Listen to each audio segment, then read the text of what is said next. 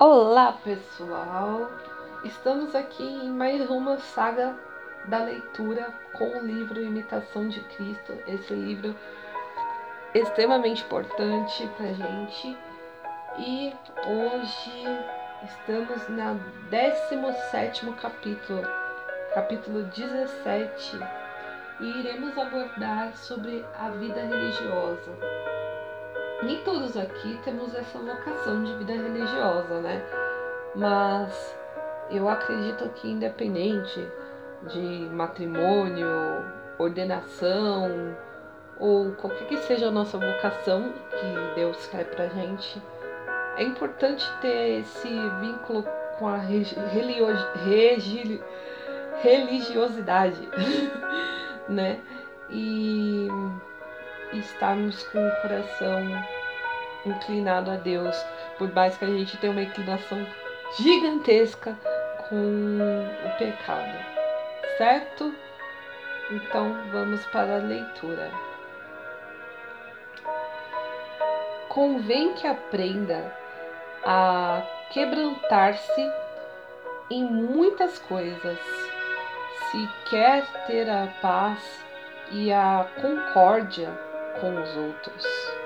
Não é fácil morar nos mosteiros e congregações. Ali vivem sem queixas e preservar-se e preservar fielmente até a morte. Bem-aventurado aquele que ali vive bem e, distos, e distosamente acaba. Se quiser preservar e progredir na virtude, considere, considere como um exilado e peregrino sobre a terra. Convém fazer-se simples por Jesus Cristo, se queres seguir a vida religiosa.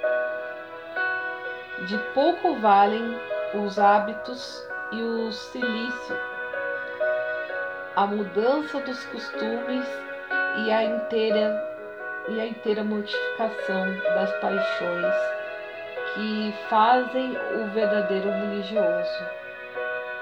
Quem outra coisa busca mais que a Deus e a salvação de sua alma, não achará senão tribulação e dor. Não pode estar muito tempo em paz quem não procura ser o menor e o mais submisso de todos. Viestes para servir e não para mandar. Conversa, conver, conversa-se. Não é converta-se, é conversa, convença-se de que foi chamado para trabalhar e sofrer, e não e não para folgar e se divertir-se. Aqui, pois, se provam os homens como o ouro da fornalha. Aqui não pode estar senão quem quiser de todo o coração humilhar-se por amor a Deus. E esse é o capítulo 17. Ele é bem específico para a vida religiosa. Para quem, para quem quer se tornar padre, participar de congregações. E ele deixa bem claro que aqui não é. Essa vida aqui não é uma vida fácil. Não é uma vida de se divertir, de se folgar. Uma vida de trabalho, uma vida de dedicação e de humilhação. Então, é isso. Então, para quem quer ser padre, até pra gente pra estar tá sabendo um pouco sobre o lado deles, né? De como que é a vida religiosa.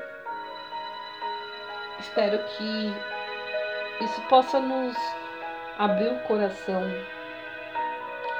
do que é ser religioso, do que é essa virtude, essa dedicação à vida religiosa e que a gente possa meditar sobre isso, né? Bom, encerramos aqui a nossa saga da leitura de hoje e caso você queira adquirir o livro, está no final do post, ok? Até mais!